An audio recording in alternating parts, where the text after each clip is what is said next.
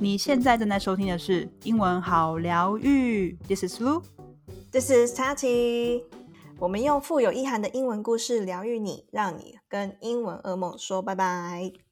Everybody knows, both Lou and I, we love nature. 我们超爱就是大自然的。然后呢，虽然最近跟大自然有一点疏远，因为都关在家，但是呢，这个呢还是可以让我们在大自然里面可以学到很多很多的人生道理。我记得我们之前 share 蛮多，就是有关于爬山啊故事。You know, for example，就是 life and death is something every living thing has to face，对吧？就是人生也一定会经过一些生老病死。那就是还有什么大家可以想想看。那我们今天要听的这个故事呢，它其实是有关于 baby giraffe。So giraffe 大家应该知道是长颈鹿。那就是 baby giraffe and how he or she learns to survive，就是说他要怎么样在那个野外求生的的一个过程。哎，不知道大家有没有看过长颈鹿？不觉得长颈鹿近看，我真的觉得它们长得好神秘哦，especially their patterns，就是它们那个身上那个纹路啊，so special。我曾经在我忘记哪里啊。喂过长颈鹿，so close，然后我就看到他那个眼睫毛，他就是头凑过来要吃你那个红萝卜 carrots，然后看他眼睫毛超长，他眼睫毛大概有五公分，哇，我整个吓死，然后说 Oh my god，eat that carrots。我觉得长颈鹿真的是一个 so such a mysterious creature。Yeah，very mysterious。我们刚刚在研究长颈鹿的时候，还有去 Google 一下，就是长颈鹿喝水的样子。It's really healing，蛮疗愈的，大家可以去 Google 一下。然后我还问了一个很奇怪的问题，就是说，哎，鹿，那个长颈鹿会咳嗽吗？你怎么知道？Yeah，I know。我想说关他想说关我什么事啊？哦，他会不会得 COVID 是不是？所以有没有一些初期的症状？嗯，就很好玩。So funny. so as usual, we will start with the slower speed and then the normal speed. Bringing a giraffe into the world is a tall order. A baby giraffe falls 10 feet from its mother's womb and usually lands on its back. Within seconds, it rolls over and tucks its legs under its body. From this position, it considers the world for the first time and shakes off the birthing fluid from its eyes and ears. Then the mother giraffe rudely introduces its offspring to the reality of life. The mother giraffe lowers her head long enough to take a quick look. Then she positions herself directly over her calf.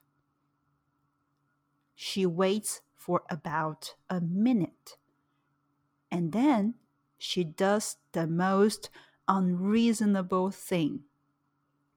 She swings her long leg outward and kicks her baby so that the baby is sent sprawling head over heels.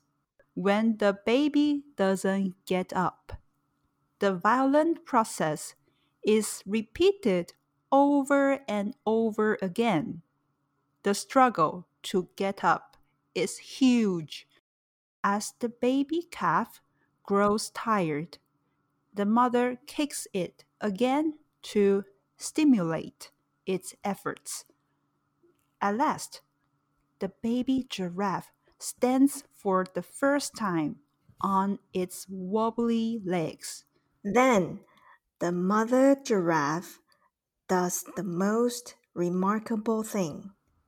She kicks it off its feet again. Why? She wants it to remember how it got up. In the wild, baby giraffes must be able to get up as quickly as possible to stay with the herd. There is a safety by staying with the herd. Lions, hyenas, leopards, and wild hunting dogs all enjoy preying on young giraffes. And they get the baby. If the mother didn't teach her calf to get up quickly and stay with the herd, the late Irving Stone understood this too. He spent a lifetime studying greatness, writing biographies of men such as Michelangelo, Vincent van Gogh, and Charles Darwin. Stone was once asked if he had found a thread that runs through the lives of all these exceptional people. He said, I write about people who sometime in their life had a dream of something that should be accomplished. Then they go to work. They are beaten over the head, knocked down, vilified, and for years they get nowhere. But every time they are knocked down, they stand up. You cannot destroy these people. And at the end of their lives, they've accomplished some modest part of what they set out to do. Now we will begin the story in a normal speed. Bring a giraffe into the world is a tall order. A baby giraffe falls 10 feet from its mother's womb and usually lands on its back. Within seconds, it rolls over and tucks its legs under its body. From this position, it considers the world for the first time and shakes off the birthing fluid from its eyes and ears. Then the mother giraffe rudely introduces its offering to the reality of life. The mother giraffe lowers her head long enough to take a quick look. Then she positions herself directly over her calf. She waits for about a minute, and then she does the most unreasonable thing. She swings her long leg outward and kicks her baby so that the baby is sent sprawling head over heels. When the baby doesn't get up, the violent process is repeated over and over again. The struggle to get up is huge. As the baby calf grows tired, the mother kicks it again to stimulate its efforts. At last, the baby giraffe stands for the first time on its wobbly legs. Then the mother giraffe does the most remarkable thing. She kicks it off its feet again. Why? She wanted to remember how it got up. In the wild, baby giraffes must be able to get up as quickly as possible to stay with the herd. There is a safety by staying with the herd. Lions, hyenas, leopards, and wild hunting dogs all enjoy preying on young giraffes. And they get the baby if the mother didn't teach her calf to get up quickly and stay with the herd. The late Irving Stone understood this too.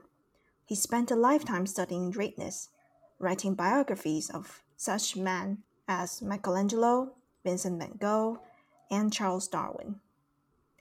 Stone was once asked if he had found a thread that runs through the lives of all these exceptional people. He said, I write about people who sometimes in their life had a dream of something that should be accomplished, and then they go to work. They are beaten over the head, knocked down, vilified, and for years they get to nowhere. But every time they're knocked down, they stand up. You cannot destroy these people. And at the end of their lives, they've accomplished some modest part of what they set out to do.